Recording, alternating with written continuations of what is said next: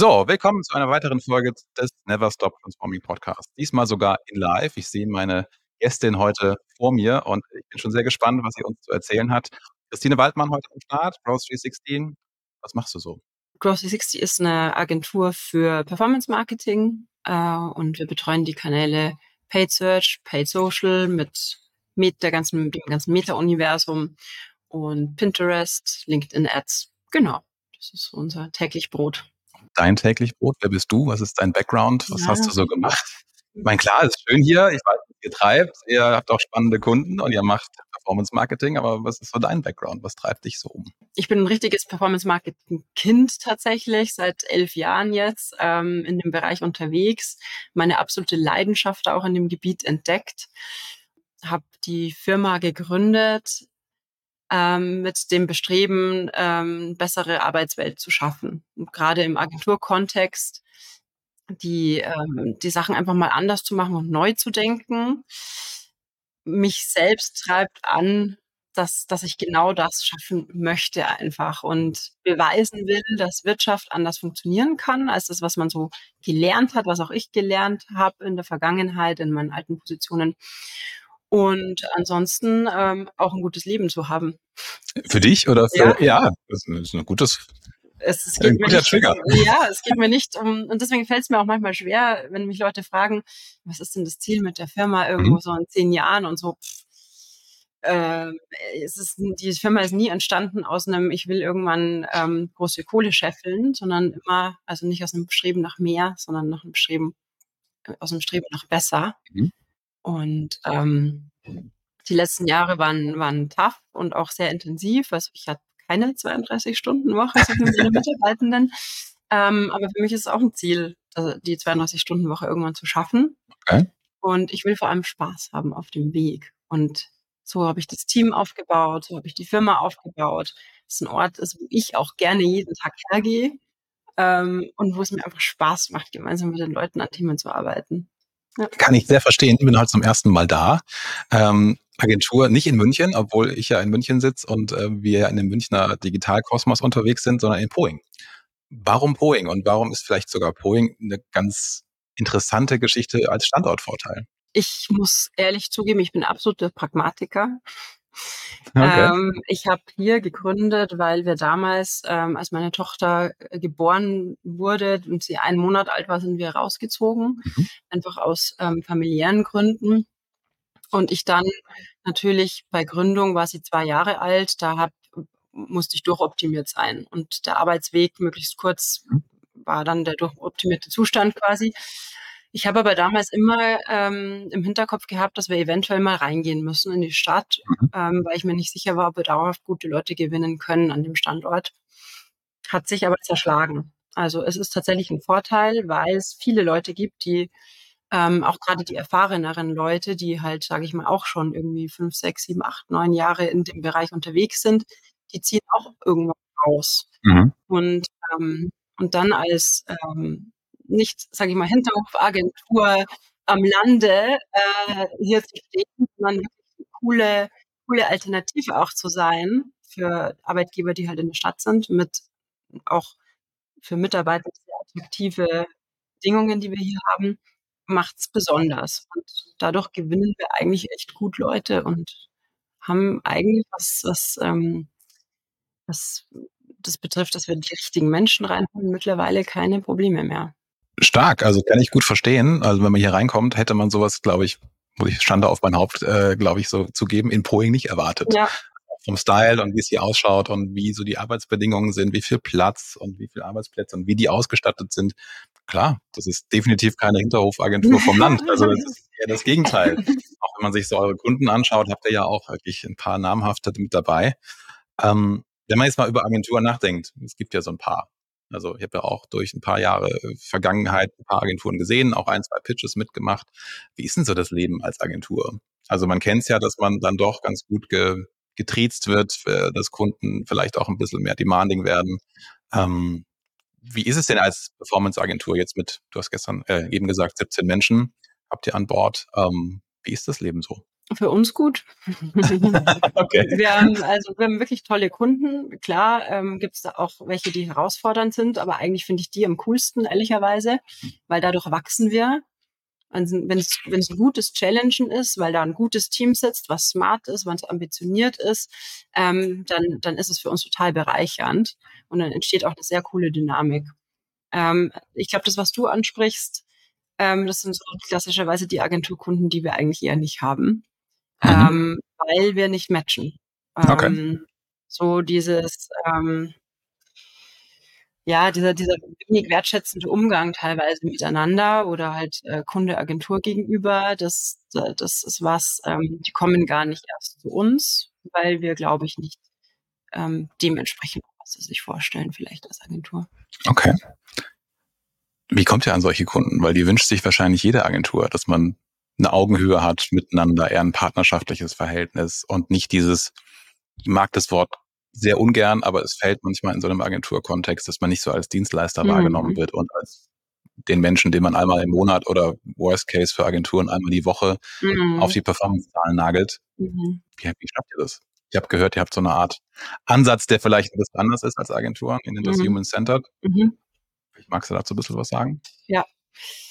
Ähm, das Ganze ist organisch gewachsen. Ich habe nicht gegründet und habe mir überlegt, okay, das und das sind meine Zielkunden und ähm, jetzt beackern wir hier mal den mhm. Markt. Das ist alles aus meiner Historie gewachsen. Und ich, Fun Fact, ähm, vor vielen Jahren, als ich ins Berufsleben gestartet bin, habe ich für einen Dienstleister gearbeitet. Ähm, da waren wir bei einem Pharmaunternehmen in-house. Mhm und haben dort das Event-Marketing tatsächlich betreut. Das war mein Einstieg ins Berufsleben okay. nach dem Studium. Mhm.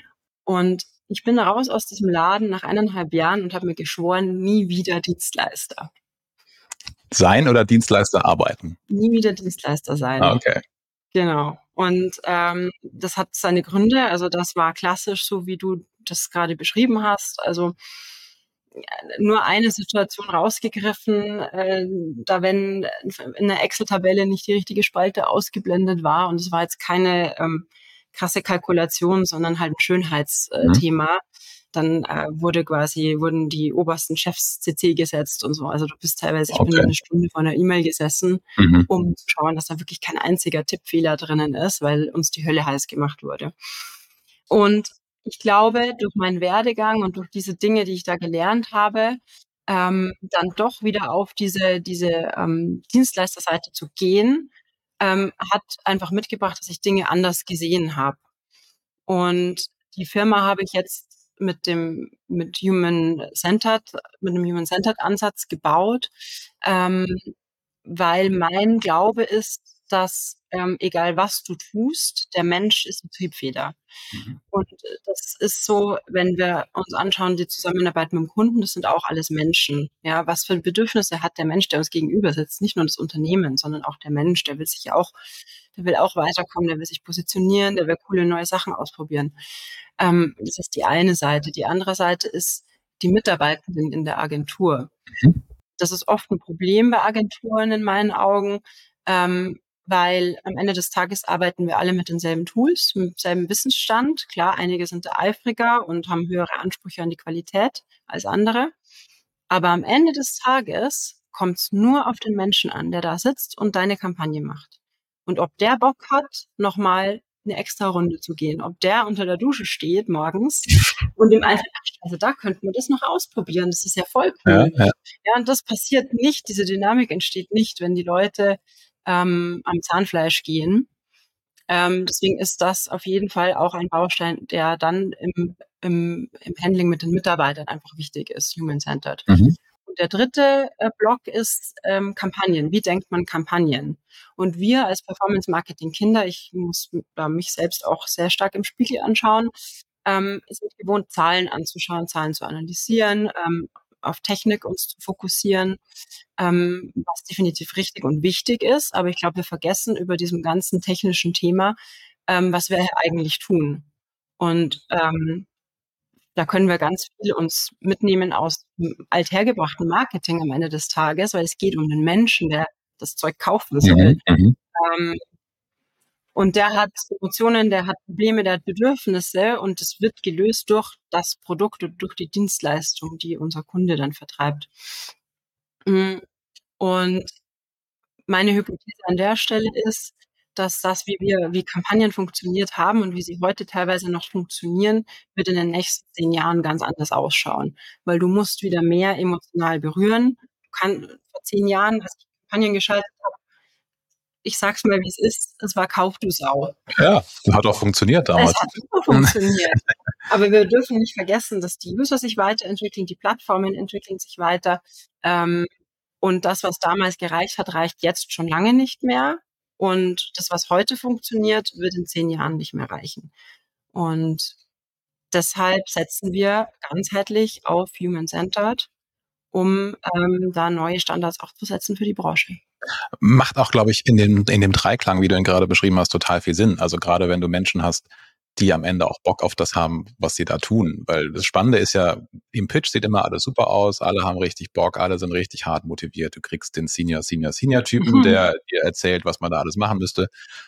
Und jetzt mal ganz plakativ gesagt, am Ende macht es der Werkstudent, der vielleicht mit viel Glück ähm, drei Stunden Anleitung, wie macht man ein Facebook-Konto auf, äh, bekommen ja. hat. Oder es sich selbst durch YouTube-Videos reingezogen hat.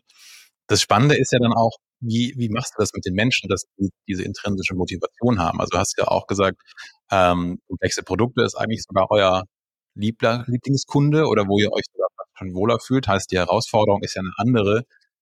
Jetzt in einem bis B2B oder B2C erklärungsbedürftiges Produkt muss man ja auch den Kunden so ein bisschen an die Hand nehmen. Weil viele Kunden kommen ja und sagen, ah, okay, wir haben USPs, wir sind toll, ja. unser, unser Kühlschrank geht von 18 bis 38 Grad Plus und Minus und super. Und dann denkst du dir, ja, cool, was bringt mir das denn? Das heißt, ihr wahrscheinlich geht ihr ja so vor und nimmt den Kunden so ein bisschen an die Hand, um aus äh, einer USP-Geschichte dann auch Benefit-Kommunikation zu machen. Was ja per se jetzt früher in der Performance-Agentur gar nicht der Wunsch war. Oder die Anforderung, sage ich mal, mitzudenken. Genau. Denke ich mehr mit.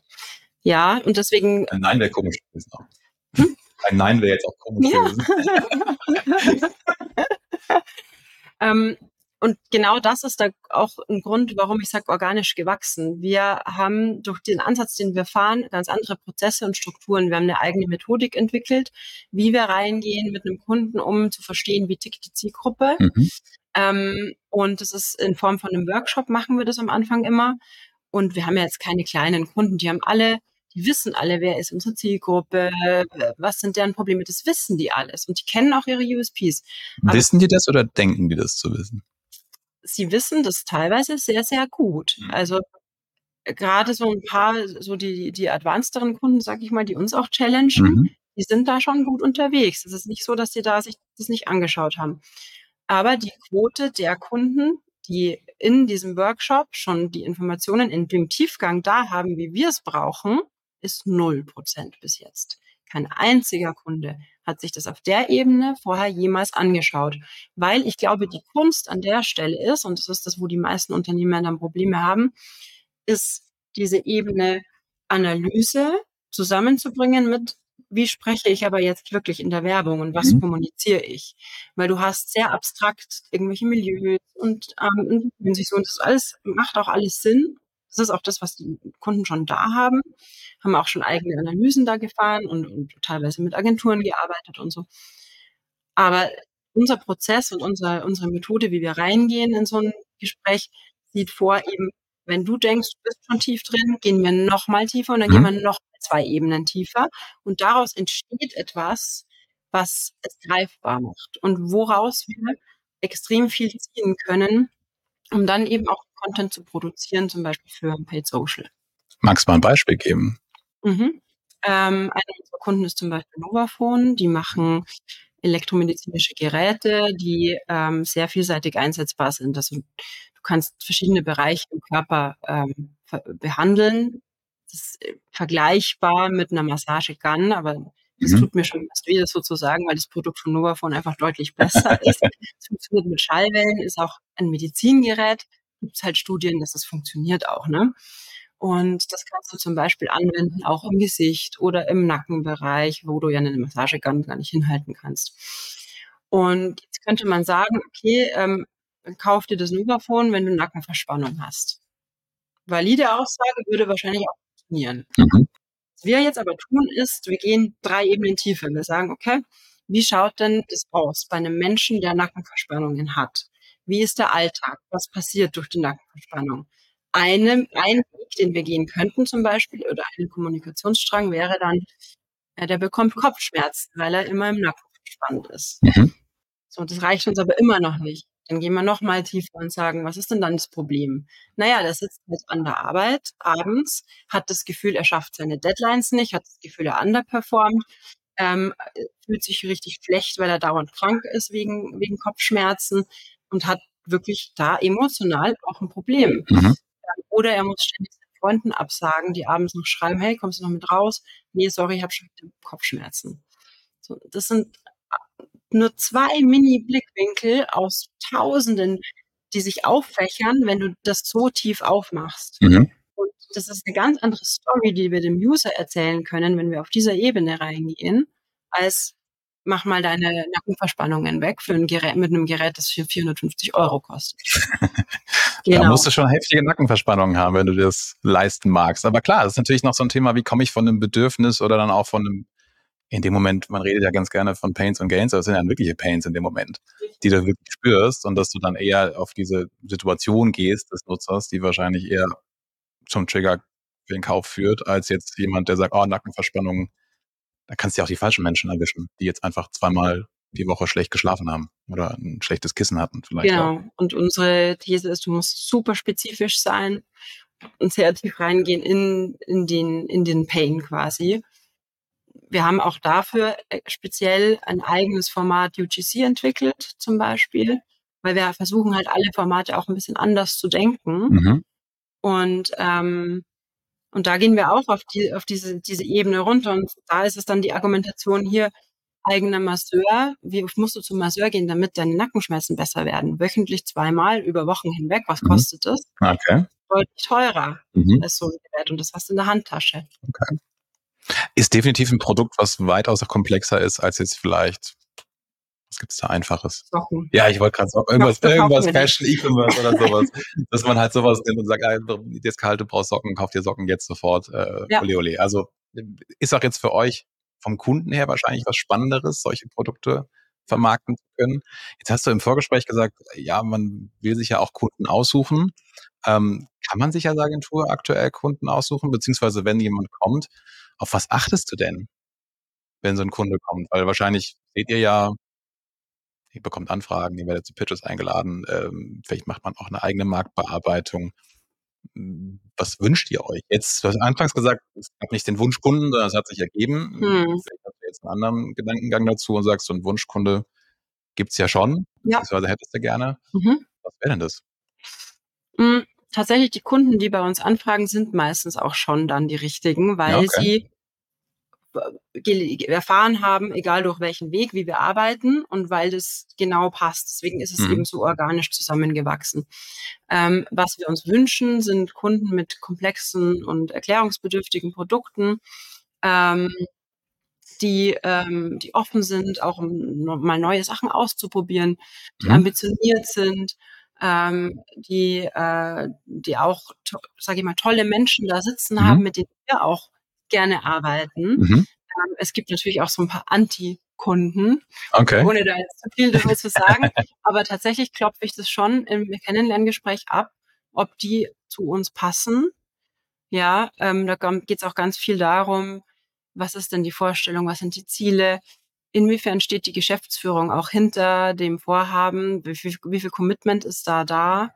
Ähm, weil wenn da kein Commitment da ist oder die Erwartungshaltung äh, einfach, sage ich mal, quer sitzt, dann ist das Projekt zum Scheitern verurteilt und dann sind meine Leute nicht happy und der Kunde am Ende auch nicht.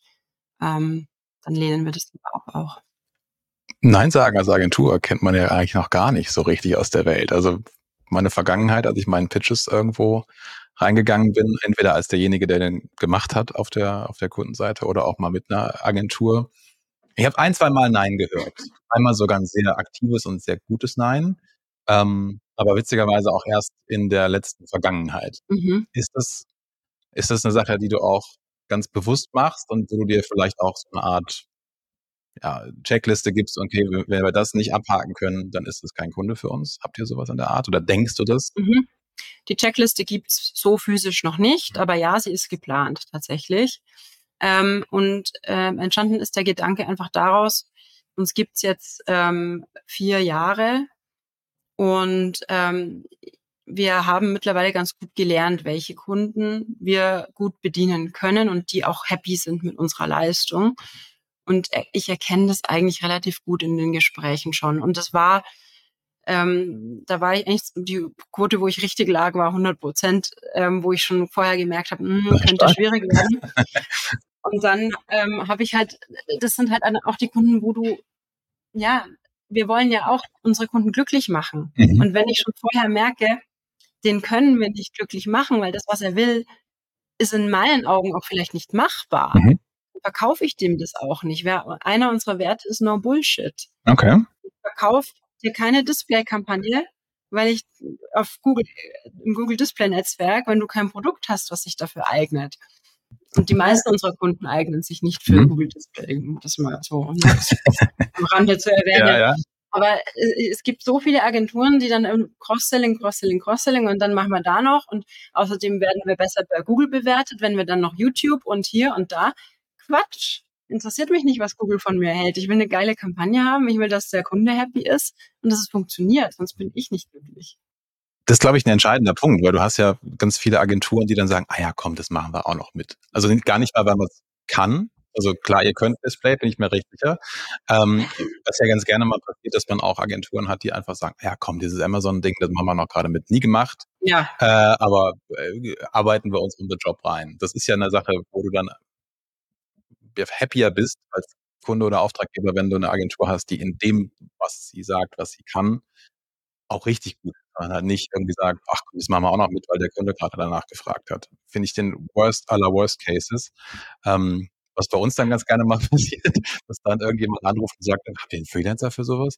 Und dann denkst du dir so, ja, hätten wir schon, aber da sagen wir dann auch ganz gerne mal nein, weil dann äh, bringst du halt Leute einfach in eine bescheidene Situation. Weil dann mhm. hast du die Kompetenz nicht in-house, du weißt nicht, ob der Kunde am Ende happy ist. Mhm. Und am Ende machst du sogar den Kunden kaputt, weil du dann Richtig. in dem, was du gut bist, hoffentlich gut bleibst, aber in dem, was du versprochen hast, am Ende nichts halten kannst, weil du die Kompetenz nicht in-house hast. Also mega spannend, dass er da auch zum Beispiel sagt, okay, brauchen wir nicht, machen wir nicht und äh, so eine Art Agentur auf Augenhöhe seid und dann auch lieber sagt, was wir nicht können, machen wir nicht. Die Fehler haben wir auch schon gemacht. Es ist nicht so, dass wir immer alles total richtig ja, ja. gemacht haben. Wir haben auch schon mal Sachen dann äh, extra angeboten, weil wir, und so sind auch alle Leute hier, ähm, immer bestrebt sind, den Kunden happy zu machen und alles für ihn zu tun mhm. quasi. So, und da muss man aber irgendwann auch eine, eine Grenze ziehen. Deswegen machen wir das nicht mehr. Wenn wir neue Themenfelder aufmachen, sagen wir das dem Kunden vorher, du pass auf, haben wir selber noch nicht gemacht. Mhm. Zum Beispiel TikTok, dann die ersten Sachen, die wir gemacht haben. Oder, oder auch mal Pinterest damals, als wir angefangen Pinterest zu, zu machen, ähm, haben wir ganz offen kommuniziert. Und dann ist es halt so, dass wir vielleicht irgendwie das Doppelte an Stunden auch investieren müssen, als wir abrechnen können. Ähm, und schreiben wir es halt dem Kunden nicht auf, weil wir selbst lernen. Mhm. Und dann weiß der Kunde das aber, dass es ein Lernprojekt auch für uns ist und dass man sich halt zusammen da reinmausert. Was ja fair ist, wenn man ja. eine gewisse langfristige Kundenbeziehung hat und das Vertrauen und das auch vorher offen kommuniziert. Das ist ja, ist jetzt zwar totaler Käse, am Ende ist halt Kommunikation. Ja. Also, dass in dem Sinne offen und ehrlich und transparent kommunizierst, was Sache ist. Mhm. Ja. Hat man aber echt selten.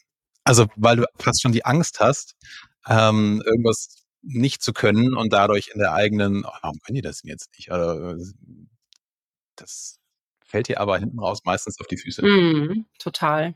Frisst Ressourcen ohne Ende ja. und macht unter Umständen alle Seiten nicht glücklich. Ja, und macht vor allen Dingen auch hinten raus den Kunden nicht glücklich. Also gerade wenn du jetzt sowas hast, wo du sagst, okay, wir, jetzt mal ein doofes Beispiel, du bist eigentlich jemand, der auf Branding im Social offen äh, aus ist. Das hat ihr jetzt, glaube ich, in dem Moment nee. nicht. Sagst aber dann, ja, wir bringen euch jetzt, ihr seid ein Kunde, der braucht E-Commerce Sales, können wir auch. Und dann machst du das ein halbes Jahr und hast halt nichts gedreht. Ähm, das merkst du dann auch äh, in dem Kunden, dass der nicht happy ist. Und irgendwann ist eine OMR, wo du dann sagst, ja, wir hatten mit denen was zu tun, die haben uns da äh, das Wildeste versprochen und am Ende war es nichts. Und schon ist deine ich habe mal overpromised. Ja. Ähm, eine Welle, die sich vielleicht, ist zwar immer noch im Kleinen, aber die ja schon auch eine Reputationsgeschichte dann irgendwann mit sich bringt. Total. Und mit Branding ist ein gutes Beispiel. Viele unserer Kunden, die Performance mit uns machen, wollen dann auch, ja, jetzt machen wir noch eine kleine Awareness-Kampagne. Stellen sich bei mir schon alle Haare auf. Theoretisch können wir das natürlich einfach mitmachen. Klar. Klar, machen wir dann auch, aber wir versuchen dem Kunden dann schon immer ein Format zu empfehlen, wo wir auch dahinter stehen. Mhm. Weil ehrlicherweise ähm, bei den Tools Shit in, Shit out. Wenn ich sage, hier, gib mir einfach nur Impressions, ja, denkt sich Facebook, cool, mache ich jetzt mal hier, ja, ne? Wo du einfach. ausgespielt ja. wirst, ist wurscht. Ja, ja, ja. Und deswegen schauen wir dann, dass wir halt sagen, okay, wir machen eine Brand-Formance-Kampagne, wo wir bestimmte ähm, Qualitätsmetriken messen und zurückspielen an den Algorithmus, mhm. damit es halt nicht nur toll, wir haben 100.000 Impressions generiert. Jetzt sag bloß, ihr seid die erste Agentur, die, die, die Brand und Performance in einer Kampagne macht. Weil es ist der, war früher immer so das Ding, ja, das musst du jetzt schon entscheiden mit deinen Ads, was du davor hast. Entweder willst du Branding oder du willst Performance, entscheide ich mal. Es ist halt, unsere, unsere Theorie an der Stelle ist, dass der Algorithmus, ähm, und wir haben tatsächlich da auch AB-Tests gefahren, zum Beispiel, wenn du Kampagnen in Meta ähm, fährst und sagst, du willst jetzt, ähm, gehst jetzt einmal auf Klicks ähm, maximieren oder halt, ne, ähm, du willst ja Klicks generieren versus einer Kampagne, wo wir dann auf der, auf der Landingpage oder auf der Webseite bestimmte Merkmale vertecken, also zum Beispiel, wie lange beschäftigt sich der mit der Seite, wie tief scrollt der, auf welche Buttons klickt der und spielen das zurück. Und das haben wir äh, konsequent AB getestet und die Kampagne mit den Qualitätsconversions, da hätten wir gedacht, dass sie teurer ist im. Klickpreis mhm. und ähm, eventuell halt nicht so attraktiv. Die waren preislich fast gleich. Mhm. Ähm, aber in der, in der Klick-Kampagne kriegst du halt eine Verweildauer von drei Sekunden. Weil Facebook dir nur Rotz liefert, weil du bestellst ja auch ja, ja, nur Rotz. Du bestellst aus, ja ne? nur die Klicks. Ja, ja, klar. Und, und genauso läuft es mit Impressions. Das kann man halt nicht so leicht testen.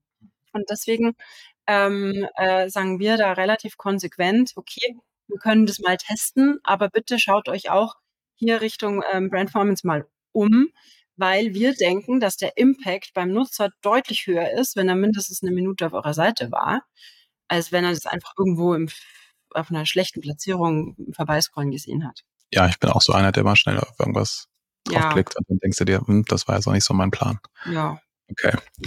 Ups. Stichwort Ups. Nee, äh, gar nicht Stichwort Ups. Ähm, wir hatten auch mal im Vorgespräch äh, das Thema Counterpart auf deiner anderen Seite. Jetzt hast du ja gesagt, Kunde kannst du dir aussuchen, Kunde versuchst du dir auszusuchen. Ähm, man hat ja ganz gerne mal so dieses Thema, habe ich da jemanden auf der anderen Seite, der mich fordert? Hast du ja eben auch schon mal kurz angesprochen. Habe ich da jemanden, der, der versteht, was ich mache? Was sind so für eure Mitarbeitenden so die optimalsten oder den Wunsch-Counterparts? Willst du jemand, der es mitmacht? Willst du jemand, der es komplett schon äh, umreißt? Also, ja auch Unternehmen, wo du einfach sagst, ja, hallo, wir machen jetzt hier Performance Marketing und du hast einen Counterpart, der dann so das generalistische Marketing eigentlich macht oder vielleicht auch in nur ein Projekt- und Kampagnenmanager ist, der aber gar nicht in den Kanälen so tief drin steckt. Was wäre so euer optimaler Counterpart, wenn es den gibt? Ähm, ich glaube, zwei gibt's da. Äh, einmal die, die sich super gut auskennen. Das, die willst du auch? Ja, das ist super. Okay. Das ist geil. Okay. Dann stehen ganz andere, da, da streitet man sich dann auch mal, ja, ja. wie diese Kampagne ausschauen soll, aber genau das macht's geil. Mhm, okay. Ähm, oder was wir auch, wo, wo wir auch sehr gut mit können, sind, ähm, sind die Generalisten, die halt so ein bisschen was wissen. Ähm, ich nenne es auch gefährliches Halbwissen. Mhm. Ähm, aber wenn die offen sind, wenn die leer, wenn die bewusst, sich bewusst sind, dass sie ein Halbwissen haben, ist es vollkommen fein. Das ist so schwierig, den zu finden. Ja, Der weiß aber das haben wir ganz viel, ja, okay, cool, ganz ja. viel. Also wirklich, die, die, Kunden, die sind, ähm, die, die haben alle eine Ahnung von dem, was wir hier tun oder die meisten und können auch ein bisschen mitreden, aber sie sind bescheiden und wissen, okay, ich ähm, mein, mein Wissen hat auch Grenzen, mhm. sage ich jetzt mal. Schwierig wird wenn dieses gefährliche Halbwissen kombiniert wird mit wenig Refle Reflexionsfähigkeit. Da kommt man dann echt in die Bredouille. Okay.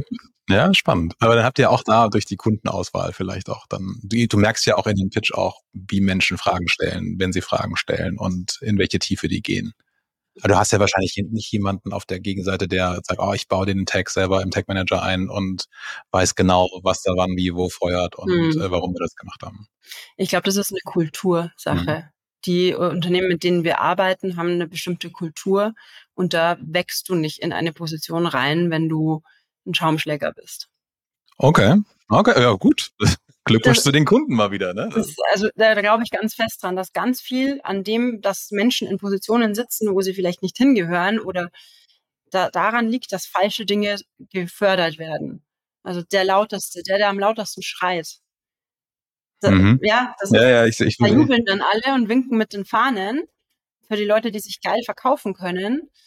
Aber das fußt auf einer Kultur, die die falschen Werte wahrscheinlich hat. Ah, da können wir jetzt fast noch zwei Stunden weiter drüber quatschen, weil das ist so ein entscheidender Punkt, den, den wahrscheinlich du und ich habe das auf jeden Fall in meiner Vergangenheit auch in Unternehmen gesehen, wo man dann mal gearbeitet hat. Ja. Also wie und warum wirst du in Verantwortung gehoben? Und das ist ganz oft so dieses Thema, war am lautesten, ja. hat auf der Weihnachtsfeier mit den richtigen Leuten den Cocktail in der Hand gehabt genau. ähm, und dann wird dann auch mal jemand Teamlead oder irgendwie Head of irgendwas, nur weil er zur richtigen Zeit mal das Richtige gemacht, will ich gar nicht mehr sagen gesagt hat, aber auch so, der geht sonst. Das ist auch eine schöne Beförderung. Oh ja, das ist auch nice. Das ist auch nice. Ja. Ja, ja, also diese, diese, diese ähm, ich meine, es gibt ja diese, diese klassischen Leute, die halt einfach laut sind. Mhm. Ähm, gibt es ja in unserem Bereich extrem viele. Äh, ja, mein Instagram-Feed ist von äh, ja, lauten Menschen überschwemmt. LinkedIn. Ja. Hör mir auf. Ja. Oh Gott, wenn ich gerade an meinen LinkedIn denke, das ist, der ist schon sehr viel Interessantes, ja, lautsteuerisches da. Und dann liest du dir die Sachen mal genau durch und bei manchen, also das ist äh, Gott zum Glück dann auch die wenigsten, die dann laut sind, wo du dann aber im Text merkst, er hat es nicht ganz verstanden. Oder er hat es nicht mal selbst geschrieben. Geil. Den gibt's auch. Ja, ja, wobei, wenn er es versteht, was jemand anders für ihn geschrieben hat, dann äh, geht's ja noch. Das wäre schon die halbe, wäre schon die halbe Miete, wenn du dann irgendwie merkst, ja, wenn sie don't dann, hate the player, hate the game. Wenn sie dann schon, falsche ne? Begrifflichkeiten nutzen für Dinge zum Beispiel.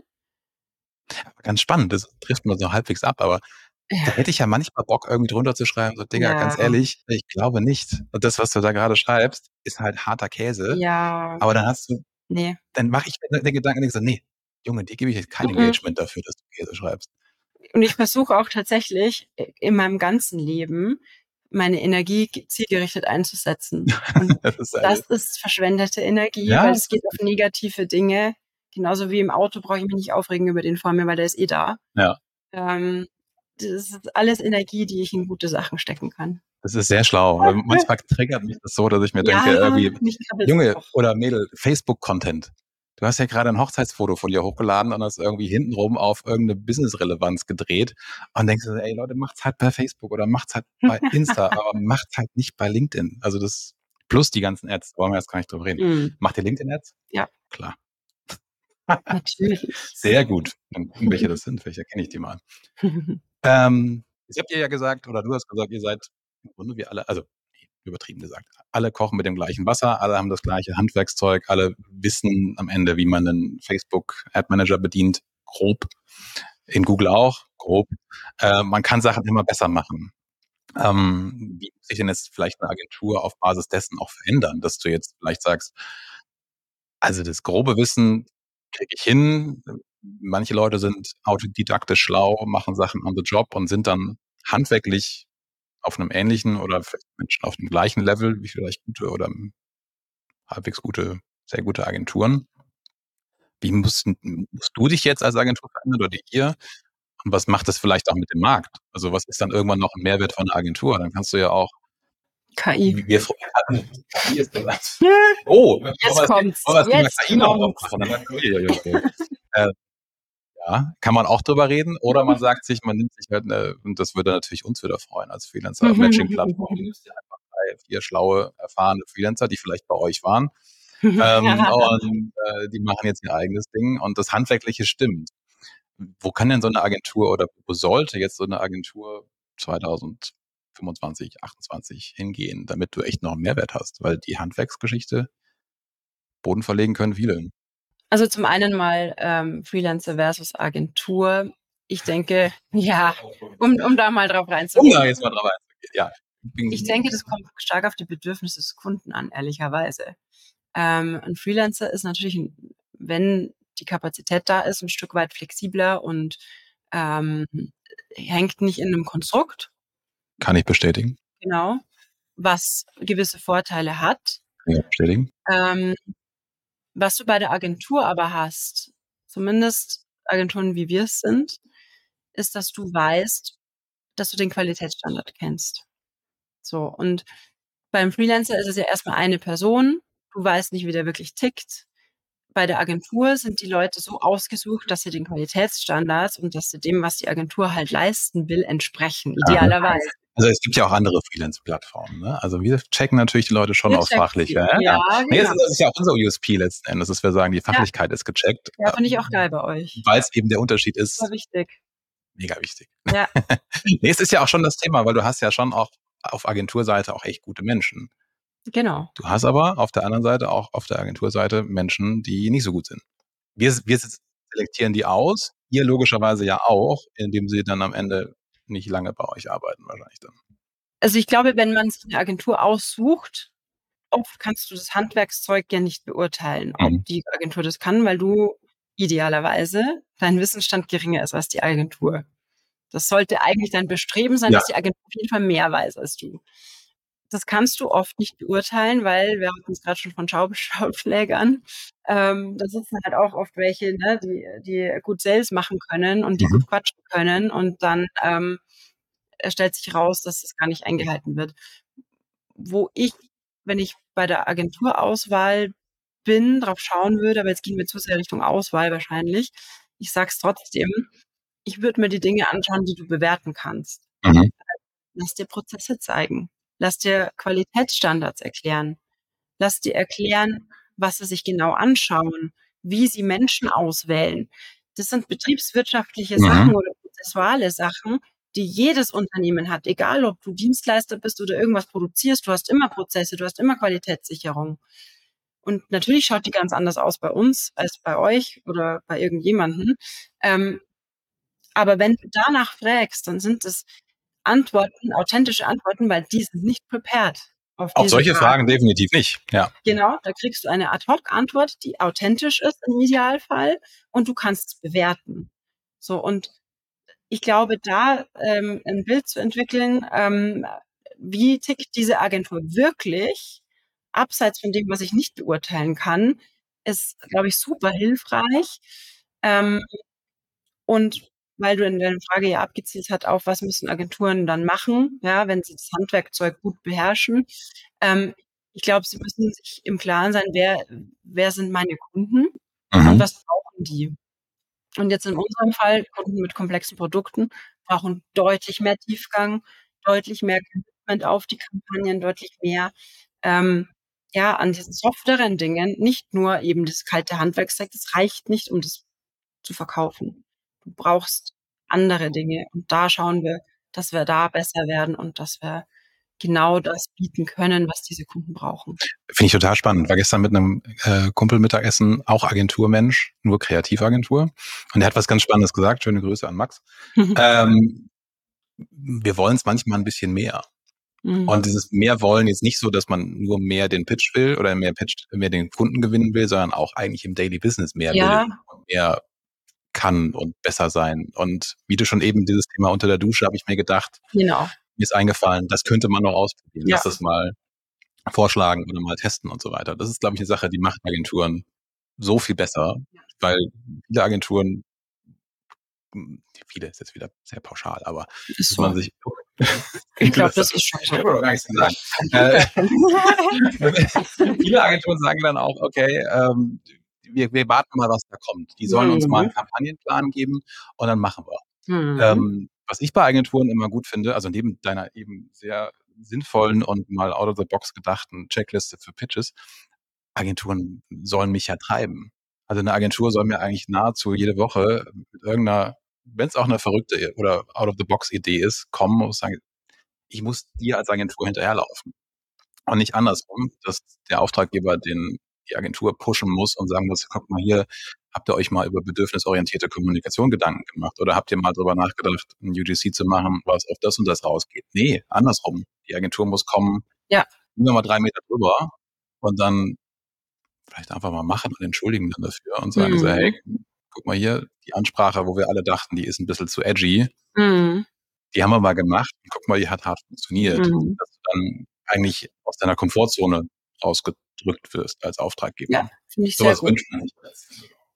Finde ich sehr gut und tatsächlich, also wenn es bei uns passiert, dass ein Kunde mal ähm, eigene Ideen rüberschmeißt, ist es für uns, da geht eine Red Flag hoch. Okay. Was haben wir in diesem Proze Projekt falsch gemacht, mhm. dass der Kunde denkt, er muss uns Ideen liefern. Aha. Und da, da schauen wir und deswegen dieses ständige Iterieren an eigenen Prozessen und an der eigenen Ausrichtung mhm. super wichtig, weil jedes Kundenfeedback, jede Interaktion mit dem Kunden liefert mir so viel an wertvollen Informationen, wo wir besser werden müssen, dass wir dann sofort, wenn wir das sehen, hergehen und dann das Projektteam zusammentrommeln und sagen, okay, pass mal auf, wie schauen unsere Prozesse aus? Mhm. Wie oft kriegt der Kunde von uns eigentlich Vorschläge? Das reicht nicht. Und dann ziehen wir das nicht für den Kunden glatt, sondern dann machen wir das in den Prozessen. Und deswegen gehst du wahrscheinlich, Hypothese, eher zu einer Agentur wie jetzt mit eurer Größe, 20, 18, 20, 30, 50, irgendwann werdend, ähm, anstatt zu einer, die jetzt groß und, und anonym ist, weil auch da vielleicht eigene Erfahrung von früher. Du denkst dir nicht das, was du gerade gesagt hast, sondern du denkst dir, boah, das hat nervt mich ja, nervt mich sehr. Das, das, wenn ich jetzt, wenn ich jetzt drei Stunden still bleibe oder das nächste Woche nicht im Weekly anspreche, dann ist es wieder vorbei. Und das ist halt Käse und das wird dir irgendwann auch Hypothese auf die Füße fallen, weil das ist halt auch so eine Thematik. Du hast halt Menschen auf der anderen Seite, die immer schlauer werden, die jetzt auch Handwerkszeug mitbringen und die jetzt auch mal sagen, hey Leute, es kann ja nicht so ewig lang dauern, da jetzt UTC auszutauschen oder ähm, oder einen, einen Keyword-Set zu optimieren. Das sagt ja dir, gut, dauert eine Viertelstunde. Und du sagst, oh, ich drei Tage drüber nachdenken. Nee, ist nicht mehr. Also weil du auf der anderen Seite halt Counterparts hast, die mehr erwarten und das ehrlich gesagt auch dürfen. Passt schon. Ja, dürfen sie auch. Jetzt hast du ja gesagt, ähm, Qualitätsprozesse, Daily Business, seid ihr im Team sehr schnell miteinander zugange und wollt euch dann fürs Bessere hin ähm, optimieren. Jetzt hatten wir es auch im Vorgespräch und eben, als ich durch die Räumlichkeiten gelaufen bin, ähm, haben wir auch kurz darüber gequatscht euer Team? Auf was achtest du denn in so einer Zusammenstellung, wenn du beim Kunden, das Kundenteam vielleicht besetzt?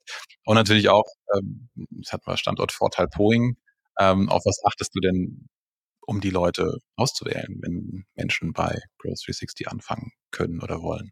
Wenn jemand Bock hat, dann natürlich am Ende auch eure Kontaktdaten, damit man sich halt hören kann. Ähm, worauf achtest du denn? Auf jeden Fall intrinsische Motivation. Mhm. Warum ist jemand in dem Bereich tätig? Warum will jemand da tätig sein? Warum will jemand zu uns kommen? Mhm. Das ist nicht derjenige, der schnell mit dem Ellbogen irgendwo durchmarschieren will. Das ist auch nicht unbedingt derjenige, der immer in eingefahrenen festen Systemen arbeiten möchte. Mhm. Ja, ähm, und es ist derjenige einfach, der eigene Ideen mitbringt. Also wir, wir bringen unsere Werte immer mit und testen und schauen, ob, dass wir herausfinden, ob die Person den Werten entspricht. Mhm. Zeigen diese Werte auch transparent dann im Gespräch. Was habt ihr für Werte?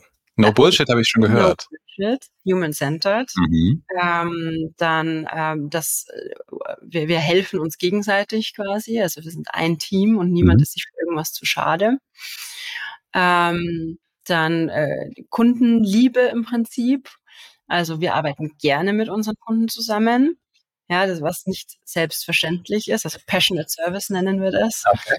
Ähm, und das Thema Nerd Love. Oh, ist uns extrem wichtig. Es, also ich würde sagen, wenn ich zwei nennen müsste, die die wichtigsten sind, ähm, ist es Nerd Love und Humans, Human Centered. Mhm. Ähm, weil Tiefgang einfach das Wichtigste ist. Du wirst nicht richtig gut in einem Gebiet, wenn du an der Oberfläche da nur kriegst. Total. Genau, und Just Do It. Wir haben Sex. Mhm. Sexwerte, Just Do It ist, was man so auch klassisch oft von Agenturen kennt. Du hast ein Problem und die, oder Agentur schiebt es halt irgendwie dann rum. Mhm. So, Hauptsache, ich bin nicht verantwortlich. Ach so, so meinst du. Ja, ja. Zurück zum Kunden. Ja. Ähm, Und wir wollen einfach diejenigen sein, die es halt einfach machen und die Wege finden, Dinge machbar zu machen. Da gibt es kein, ja, ist schwierig. Nein, wenn es schwierig ist, machen wir es machbar oder wir finden eine Alternative und schlagen dir was anderes vor. Mhm. So und genau. Okay. Cool. Wie bleiben denn Leute bei euch?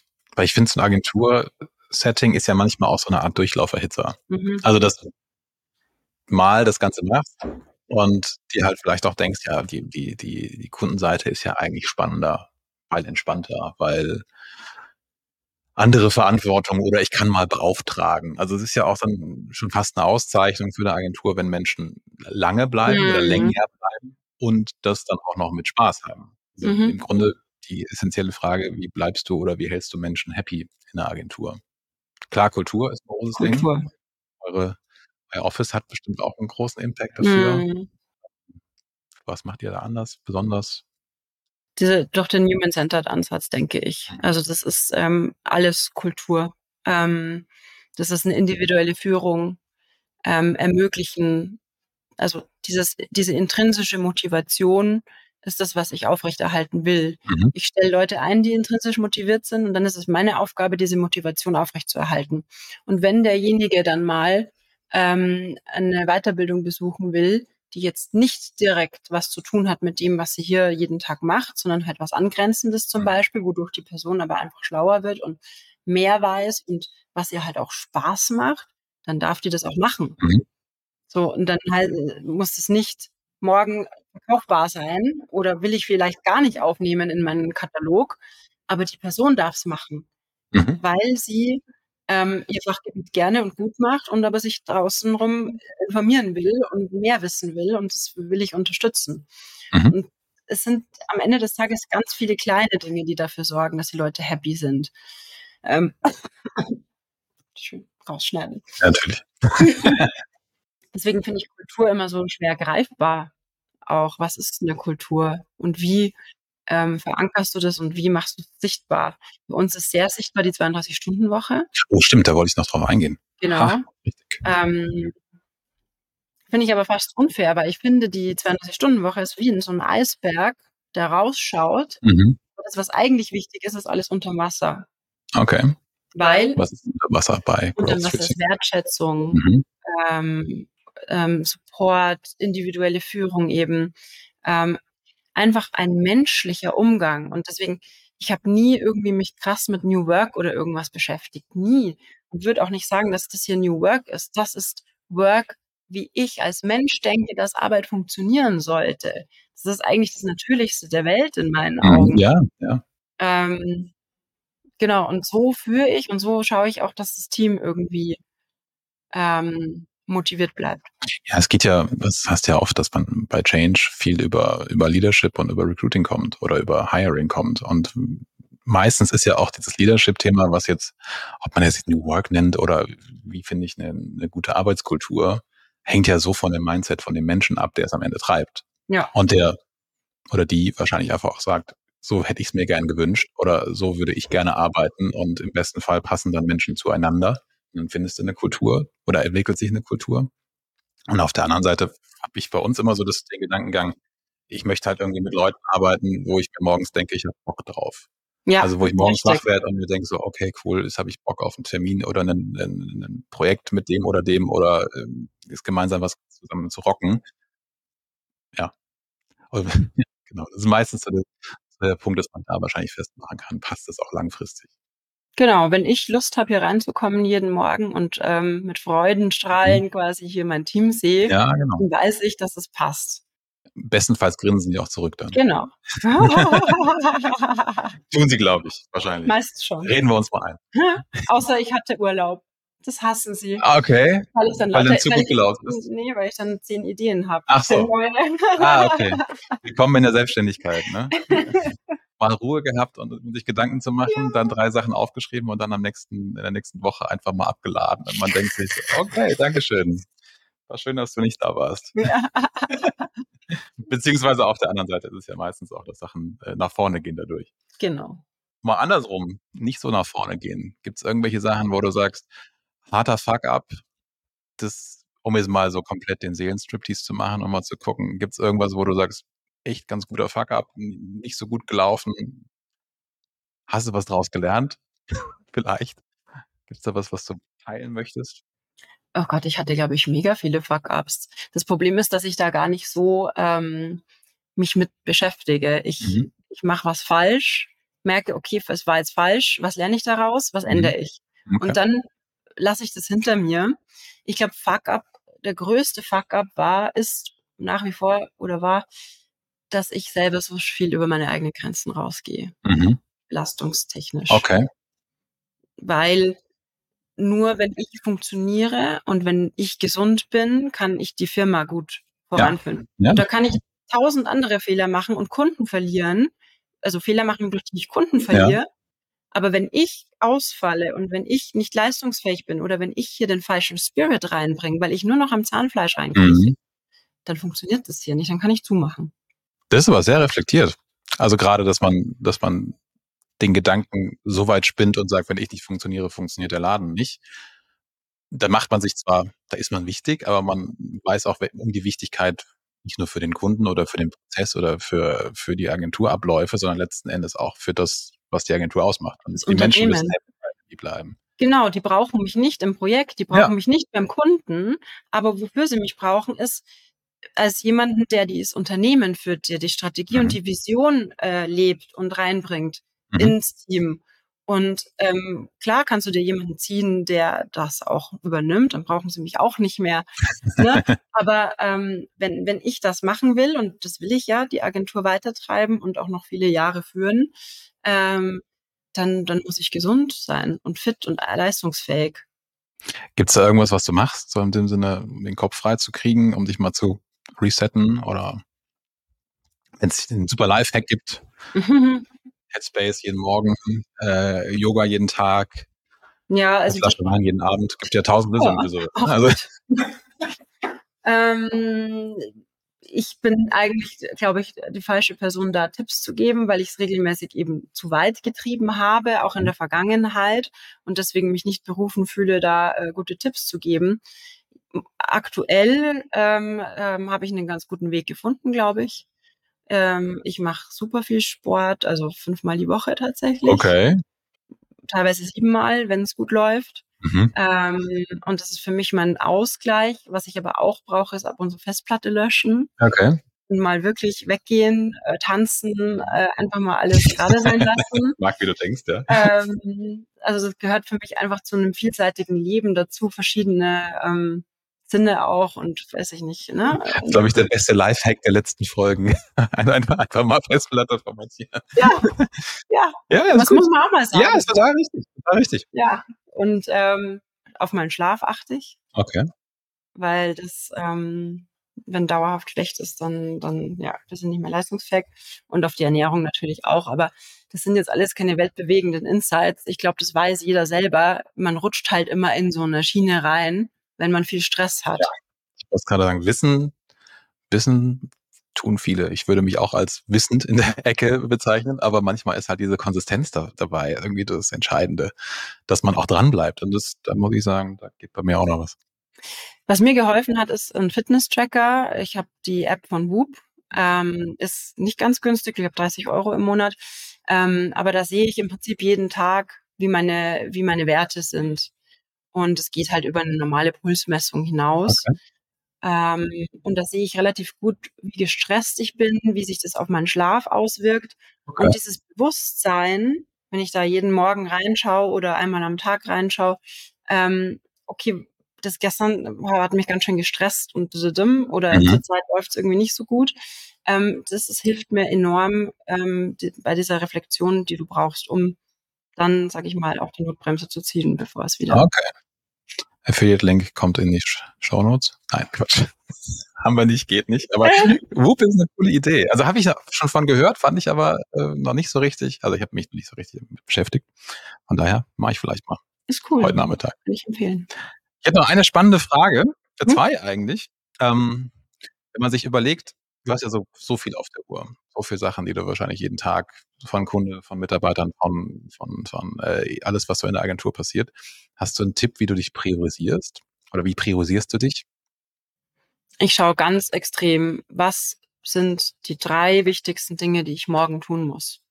Okay, am Abend davor sogar schon? Mhm. Ja, okay.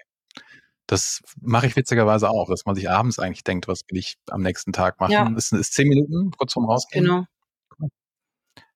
Und dann äh, gehen wir mal an unsere Zeit früher zurück.